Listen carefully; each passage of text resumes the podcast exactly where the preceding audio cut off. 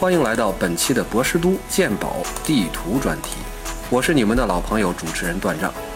地图能够反映时空的面貌，解读世界的历史，激发了人们无穷好奇心与无尽的想象力。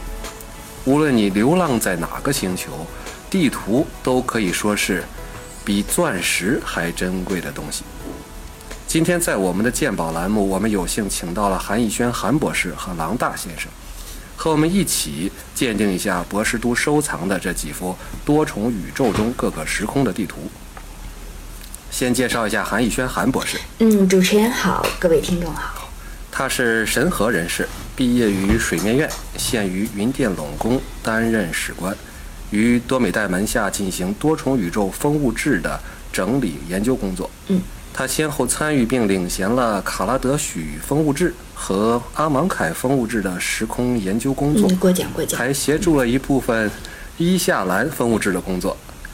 呃，其中呢，卡拉德许的研究成果已经出版啊，阿芒凯也即将出版。嗯，请大家关注。好，另一位嘉宾呢是我们的郎大先生。嗯，各位听众大家好。郎大先生呢是我们的是拉尼卡人士啊，也是我们非常熟悉的一位专家，大家都称他为马洛术士的忠实追随者啊。同时呢，他还是 MTGCN 共同体的联合创始人，也是一位资深的时空旅行家兼时事评论员。大家熟悉的三卷本《拉尼卡简史》的编撰者啊，就是我们的郎大先生。而且呢，他对多重宇宙、多个时空的历史文化均有涉猎，啊，让我们欢迎两位嘉宾。嗯嗯，今天请两位来到博士都呢，主要是想要依靠学问精深啊、见多识广的两位啊，一位负责学问精深，另一位负责见多识广啊，一起来鉴定一下我们博士都啊这个手中。收藏的几幅不同时空的地图，嗯，听起来就很有趣。嗯，那么接下来我们闲话不多讲，因为我们今天的任务还比较重啊，直接进入主题。看来博士都藏宝丰富啊！啊，过奖过奖。呃，请大家注意一下大屏幕啊，这是一套拉尼卡地图集啊，这是我们要鉴定的第一件藏品。其中呢，有一张城区图。啊，城区图中呢还有具体地点的详图，所以呢，我们想先请在拉尼卡定居多年的郎大先生给我们先呃介绍一下、鉴定一下，就是这张图画、这张地图呢画的是什么地方、什么时候，然后又是什么人为了什么目的制作的？那最重要的是，就是这个地图的价值到底怎么样？好的。嗯，我们也都知道啊，拉尼卡是一个城市时空，也就是说呢，整个时空是一座叫做拉尼卡的城市，而这个拉尼卡时空呢，基本上没有一处不是在这座城市当中的。所以说，当地有一句谚语叫做“一张图画不下整个拉尼卡”。哎，这就有点类似我们说这个一口吃不成个胖子的意思吗？嗯，就准确的说啊，这这句话其实委婉的说，或者说是感叹吧，说这事儿是不可能的。就是一张图画不下，对，所以说回到这张图上来说啊，其实他画的是拉尼卡这个时空，也就是说，嗯，是整个这个城市时空的核心地段的一部分。嗯，拉尼卡的核心地段是十个街区，这个这一点很有意思。拉尼卡的周边的这个郊区都是有名字的，也许是在这个被拉尼卡城这个工会城吞并以前，可能是这个周围这些小城市、小城镇自己的名字。嗯，这是一个。拉尼卡城市化的过程是吗？对对，它是通过也是通过不断的扩展合并，然后连起这个时空里所有的城镇，然后如今变成现在这样一个很复杂的地貌。嗯，哦，对，甚至还有一种说法呢，就是说拉尼卡的核心区，也就是我们要说的这十个街区，原本也各自都是一座城市。啊，那你既然这样说的话，郎大先生，那我就能猜测啊，就是。按照这里这个拉尼卡城市里边这个十大工会啊，呃，分别这十个区是不是就该叫俄佐利、欧佐夫啊，一直点点点点到西米克，每个工会一个区，是不是？还还真不是。这些街区呢，并不是按照这个呃每一个工会说占占据一个区，这些街区的命名非常简单，就是第一区到第十区，一二三四五六七八九十。而且十个工会也不是各自各据一方，而是在每一个区里头都有自己的这个地盘儿，还有势力范围，他这个是属于这个犬牙交错的这样一个状态。嗯，对，拉尼卡英雄就是基定。基定先生生前其实就是在第十区和生前生前前，真的现在要要说要很沉痛的说一声生前，对，和当时的占领欧瑞的一一同作战过，就是第十区嘛。这个就让我想到了曾经我去卡拉德许考察的时候，卡拉德许它的城区是有十三座桥连接，编号也是一到十三，特别简单粗暴。嗯就这个命名方式会传染，这 很神奇。对，嗯，对，呃这相互借鉴。这个第十区呢，可以说是核心中的核心，因为十大工会的总部都在这个第十区。这也很有意思啊。对而且咱们这套对这套咱们这套地图集里头还描绘了第十区的六个分区。哦，还有分区，对对，呃，对，呃，除了这些啊，就是我在这套地图集里，大家大家也可以可我都看到，就是。呃，还有一些和这个城区图啊，还有分区图，这个完全不是一个风格的一些，有点像这个很潦草的素描图的这种感觉。嗯而且这个素描图呢，呃，好像就是还还是放置在一个就是带比例尺的网格里面。所以我这个问题就是说，为什么这有这两种就是截然不同的这种风格的地图会出现在这同一本地图集里面嗯啊？这我们把这个到时候我们会会请工作人员啊，把这个图打到这个大屏幕上，可以大家可以看一下。对，嗯，哎，我发现啊，这个地图集它右上角还有相应的工会符号，这个是不是各个工会的总部图呢？嗯，就是你们两个问题一起回答，不是。嗯，这些对这些建筑从大小上来看都不是很大。嗯，呃，根据我的有限的经验来推测，这里边应该是比较典型的这个底米尔的安全屋，还有就是波洛斯的兵营、俄佐利的巡捕站，还有欧佐夫的教堂等等，其实是属于各个工会的典型建筑的内部结构示意图。嗯，所以对，什么用呢？所以总体上，我感觉这是一个一种怎么说呢？是战术用途。呃，特别是刚才除了刚才那十张啊，还有一张标记着朋洛克符号的地图。呃，对感觉是应该是有点什么特殊的含义。此处出没过彭洛克。给我的感觉就是这是一套，呃，波洛斯工会的军事人员，或者是说俄佐利工会的一些警务人员、法务人员内部训练的一个图集。嗯，最有可能的，对，最有可能的就是驻守第十区的这个指挥官手里的这样一个作战地图。给我的感觉是这样。啊，对城区图还有分区图来表现第十区的全貌，然后这十一张战术图呢，用来组织训练。嗯，对，嗯但但至于这个这些图的来历啊、来路，估计得问迪米尔了。好机密啊！这么这我们这个这么全面精密的信息，那对，极有可能来自他们。总体来讲呢，我觉得这个是一款比较有有价值的地图，毕竟是工会内部资料，而且是比较对比较精细的一个，你看都有网格嘛，对吧？嗯，比较精细的一个内部资料。所以说，对于想要深入了解拉尼卡，或者是对希望去拉尼卡冒这个希望去拉拉尼卡冒险的人来说，应该是非常有价值的。但是呢，你要说它是不是珍惜，可能也未必。啊，对，因为毕竟毕竟是这个制式地图嘛，这个印刷量应该是很大的。这个有点失望啊，这个呃，这个但是可能这个拉尼卡的民众也是，就什么东西，如果是你这个想找底米尔能给你弄到的，可能也不会，嗯肯定有个价啊是，但是未必就说太贵，是吧？嗯，但首先你要保证确定能联络到迪米尔。嗯，这个 这个其实才是技巧吧。对对，呃，我觉得除了技巧之外，可能还需要知识。首先你得知道啊，有对底米尔。嗯，对，这个下一张啊，我们来问一下我们的这个韩博士啊，呃，这张地图呢是一张神河的地图。嗯，是的。呃，这个吧，就请您开始讲吧。我这个实在不大知道该怎么介绍的，大家也可以看一下我们这个这个这个大屏幕啊。对，啊，这这一张神河的地图其实是很有我们神河的一种写意风格的，因为在这个看起来很朦胧的地图后面，大概会牵扯更多的是一个历史的故事，就是我们神河啊，甚至是我们越人一族，这是一段比较敏感的历史。当然，作为一名学者，我会尽量的从客观角度去描述。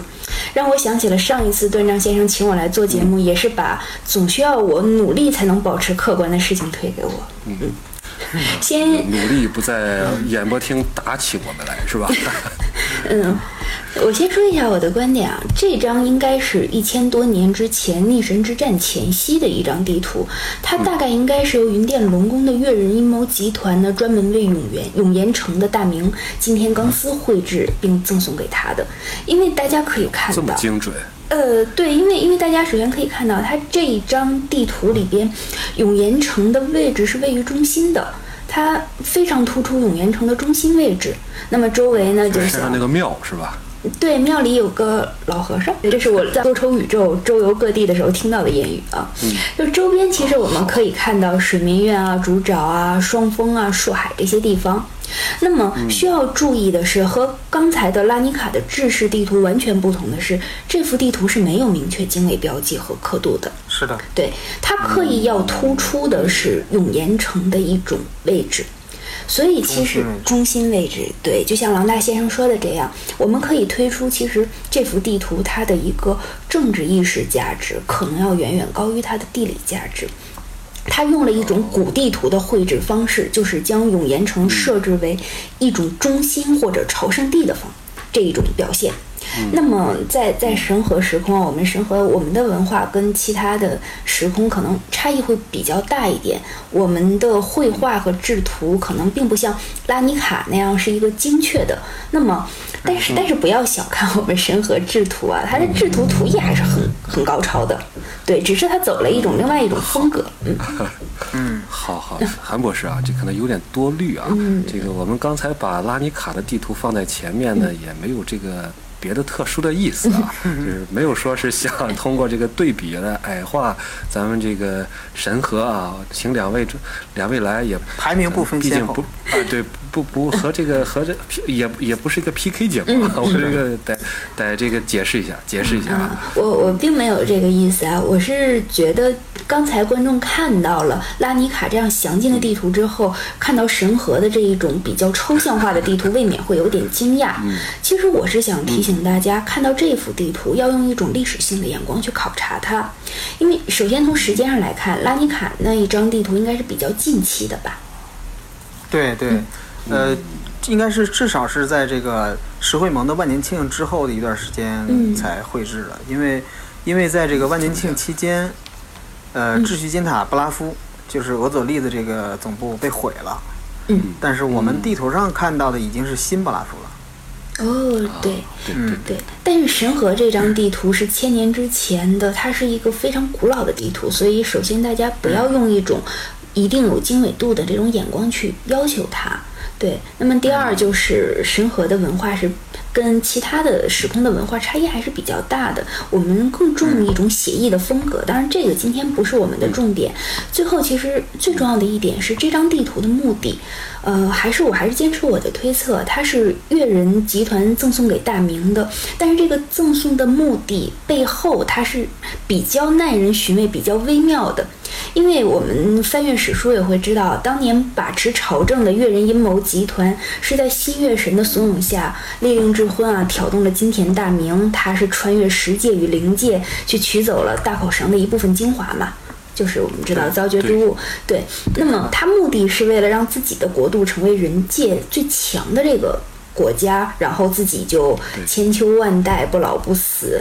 那么，然后月人和新月神呢，他会在大口神和整个灵界神明对人和对大明的报复中，越人其实是希望坐收渔利的。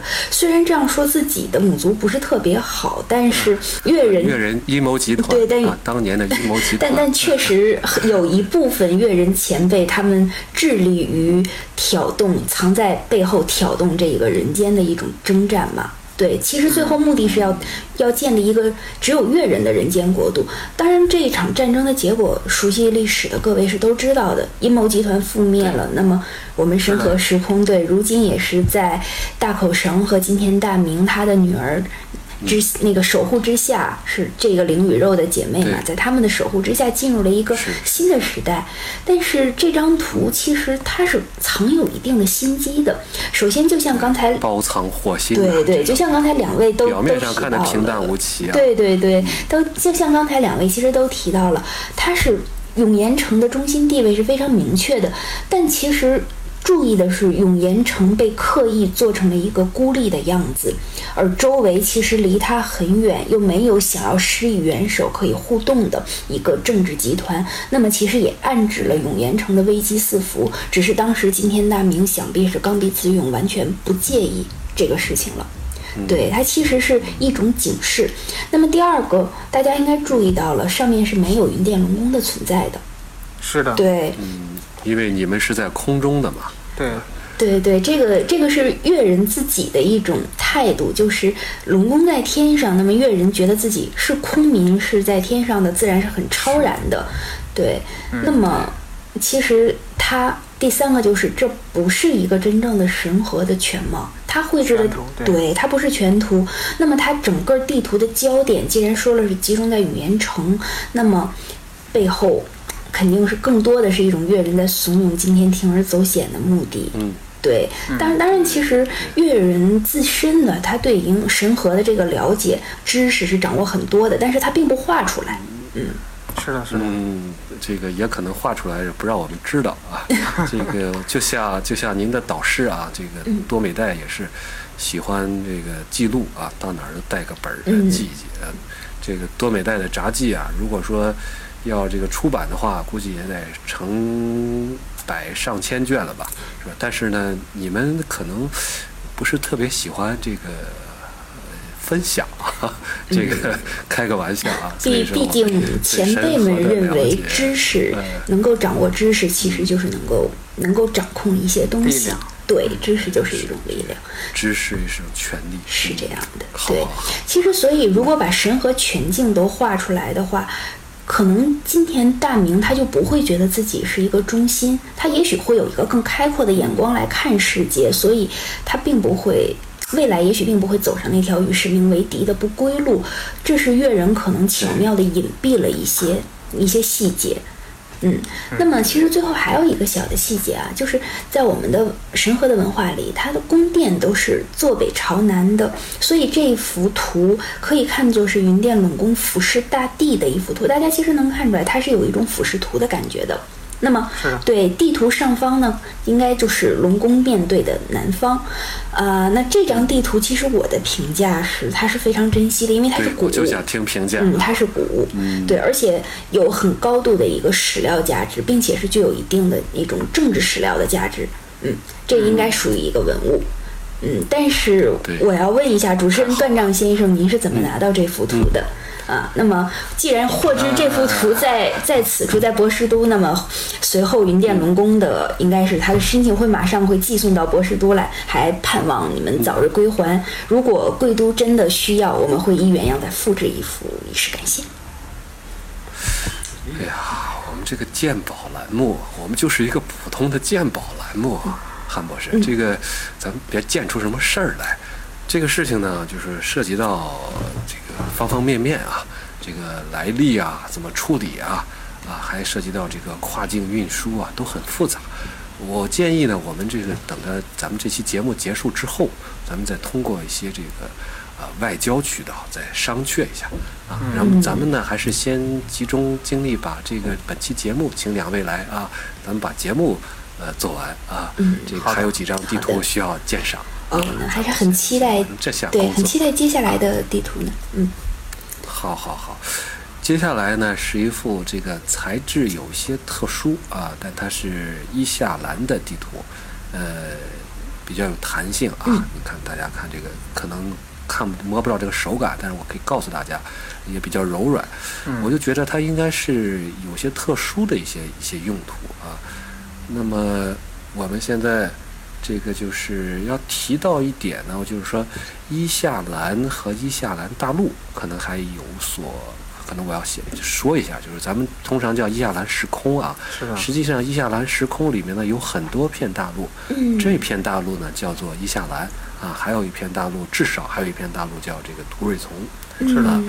那么我们就相当于要要做这样一个区别。嗯但是问题呢，现在还是要给两位嘉宾啊，就是这幅图啊是什么年代？呃，谁绘制的？关键问题就是价值如何？嗯，这个我先说说吧。嗯，这幅地图给我的第一感觉应该是木影军团绘制的一份海图。海图啊，对它，它制作成这种皮的这种材质呢，应该也是为了在海上航行的时候不被弄湿、弄破。哦，那我这里边有一个小小的疑问，它为什么不能是网霸联盟绘制的呢？如果是海图，呃，虽然他们是海盗吧，但是海盗其实应该是也是有一定文化的呀。而且这些海盗它的前身是另一片大陆上，也就是刚才我们提到的托瑞从大陆上的一个，哎，那个自由城邦的来自于这儿的人，对那么他们是面对木影军团的侵略，不得不流落为海盗的。但是其实当下海的下海。被赶赶下海，对，但其实当时图瑞从他们的商业和技术也已经高度发达，任何一个可以直接在海上进行航海活动的一个国家或者是城邦，它其实的呃神器技艺，包括是它用地理认知和一种技术，以及它背后的经济支支持，一定都是非常大的。那么。其实，在面对未知的海洋，他们在航海的过程之中，他们的测绘学啊，包括这一些，包括航海技术，一定是在实践中得到了更进一步的强化。所以这一份图，为什么郎大先生一定会认为它是末影军团的呢？嗯，韩布是我就喜欢看你们吵起来啊！韩布是这样说，是有一定的道理的。但是呢，呃，我要提醒你注意一下，就是地图的右下角女王湾。嗯，这个名字。对，对，如果是木影军团，就是和木影军团为敌的这个马霸联盟，或者是烈阳帝国，甚至是这个人鱼的川流史，嗯他都不可能把这个地方称作女王湾。哦，有道理。对，因为地图上地图上这个标记的这些地名命名，其实都是政治，嗯而且你看它旁边还有一个标记点，对，可以视为提供这个木影军团入侵伊夏兰大陆的一个参考地，或者是呃，也有可能是舰船的一个汇合地呀、或者是航路点啊等等。嗯，对对对对对，这个郎大说的这个我非常赞同，这个称呼啊真的是非常这个非常正直，很正直，嗯对对对对。对。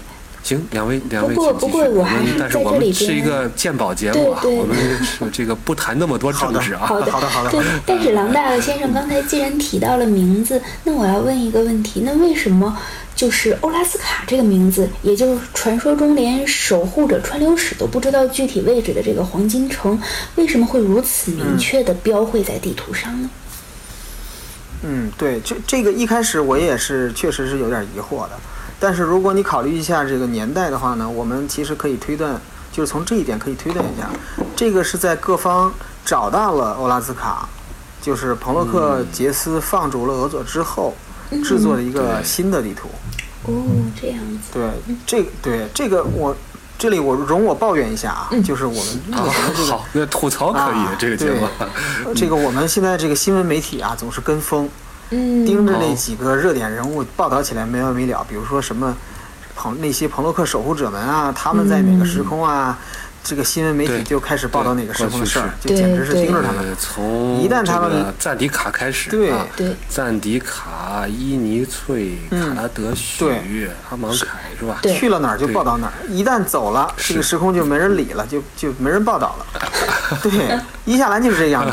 在对杰斯和瓦斯卡离开之后呢，太子睿将永生圣阳传送走了之后，嗯这个木影军团、烈阳帝国、莽霸联盟还有川流使，其实他们依然在为争夺黄金城而交战。嗯，那我们的各大媒体呢，完全失声，哎，一点儿声音都听不到，确对吧？实如此，对对，是。这个多重宇宙的记者们的操守都去哪儿了？啊，想当年，对吧？哎，咱们好，郎好郎郎啊大先生，请请不要激动，请不要激动啊！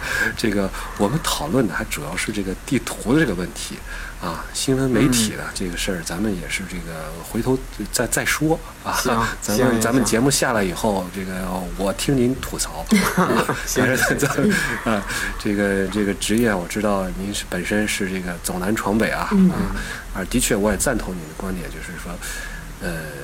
彭洛克呢，他虽然有着强大的力量他肩负着，特别是守护者们啊，他们肩负着防止这个多重宇宙的各个世界啊遭受到跨时空威胁。对，事实上他们已经嗯快成为跨时空威胁了。呃，这这个话，我这个我得给你剪了，好吧？是 这个，呃，这话呢，就是说，怎么说呢？就是我们也非常尊重他们，嗯而且、嗯他们也做出了莫大的牺牲，是吧？是的。呃，对，为了这个在火花之战中，我们也都看到了、嗯啊，吉田先生啊，吉丁先生啊，这个献英勇献身啊。但是话又说回来，了，那先生，您说的这个，就是一个他毕竟彭洛克他是个体，而就说战争，它这牵牵扯的这是更多的人，更多的生命。嗯所以说，我们这些媒体在报道的时候，的确也是应当多多就是关注一下舆论啊，这些这些力量能够这个让反战的力量是吧，慎战的力量，呃，和平的力量，嗯，多多的这个为这方面多做些宣传。啊而且也得讲讲咱老百姓自己的故事。对，咱们这个也是讲地图嘛，也是狼百，咱们也是这个自己的收藏啊，说盛世收藏嘛，是吧？我们现在也处在一个盛世啊，那我们回来继续讲这个呃伊夏兰的地图的事儿啊。对，行，就是刚才郎大先生关于伊夏兰地图的判断，我是非常信服的。我也从中看到，就是作为征服者、入侵者而言，那木影军团它是比较注重地图的这一种收集和绘制的。就是包括我参与的伊夏兰风物志的初稿之中，他也提到了，哎，就是梦影军团它的这个主要据点，也就是杜朗要塞，在这个里边是存放了最详尽的伊夏兰地图。那么，同样大家应该注意到，军团中其实有部分吸血鬼他是兼职僧侣。这个僧侣其实是一种学学究研究者的态度，对。他对啊，他这样子在这个军团之中，本身也使这个军团他更在意这一些技术和一种知识性的一种收集。那么他们会记录就是在探险之中所遭遇的具体的地理细节，包括嗯一些具体的遭遇战，以及发现的一些神器和一些新奇生物的构造。就是这一些吸血鬼僧侣，他们很有博物学家的认真态度。嗯，这一点上，对，可以从这儿判断，这幅地图应该也是来自于木影军团的。嗯，嗯，嗯，对所以我们这个最重要的问题啊，就是这两位对这个地图的价值的评价啊是怎么样？嗯，我我觉得这个应该是木影军团在发现了黄金城之后，又进行了更新的一个呃制式战略图。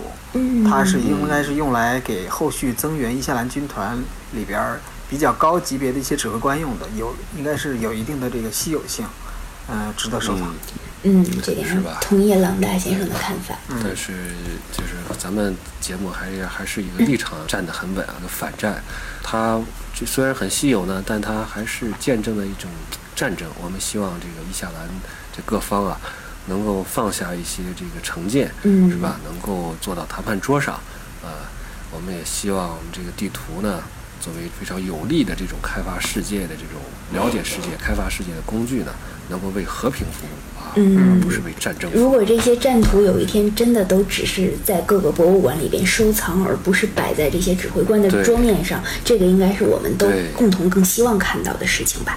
对。是的，欢迎大家发现这种地图啊，都这个送到博士都来啊，然后我们请两位鉴定。呃，今天时间差不多啊，谢谢韩逸轩韩博士，谢谢郎大郎先生。也谢谢。刚才呢，我们两位，哎呀，客气客气。这个刚才我们两位嘉宾呢，用自己渊博的知识啊，开阔的眼界，围绕我们的众多藏品中的三件啊，但很有可能啊，也被这个韩博士要走一件，那 就是两件了。我 我们会送回复制品，真的会。嗯，对我们进行了两位进行了非常深入也非常专业的分析。由于时间关系呢，我们本期博士都鉴宝节目就先到这里，请大家在下周同一时间啊继续关注我们 MTG CN 电波课的下一期鉴宝节目。啊，我们将围绕多明纳利亚的多份地图啊，嗯。这个时空的多份地图，继续请两位专家给大家呃带着大家介绍。好的，啊，最后呢，嗯，再次感谢之余呢，也希望各位观众啊，各位听众，啊，不要忘记关注我们节目的新媒体平台啊，微信订阅号 MTGCN 博士都，我们是最全的关于多种宇宙的传说故事和风土人情。而且呢，本节目的冠名权也在火热招商之中，愿与各界英才洽商合作，互利共赢。啊，我是巴林的段账，我的微信是 broken stuff，啊，QQ 是三零六八七五四零八四。好，谢谢两位，我们本期就到这里，我们下期再好，见。谢谢主持人，下期再见。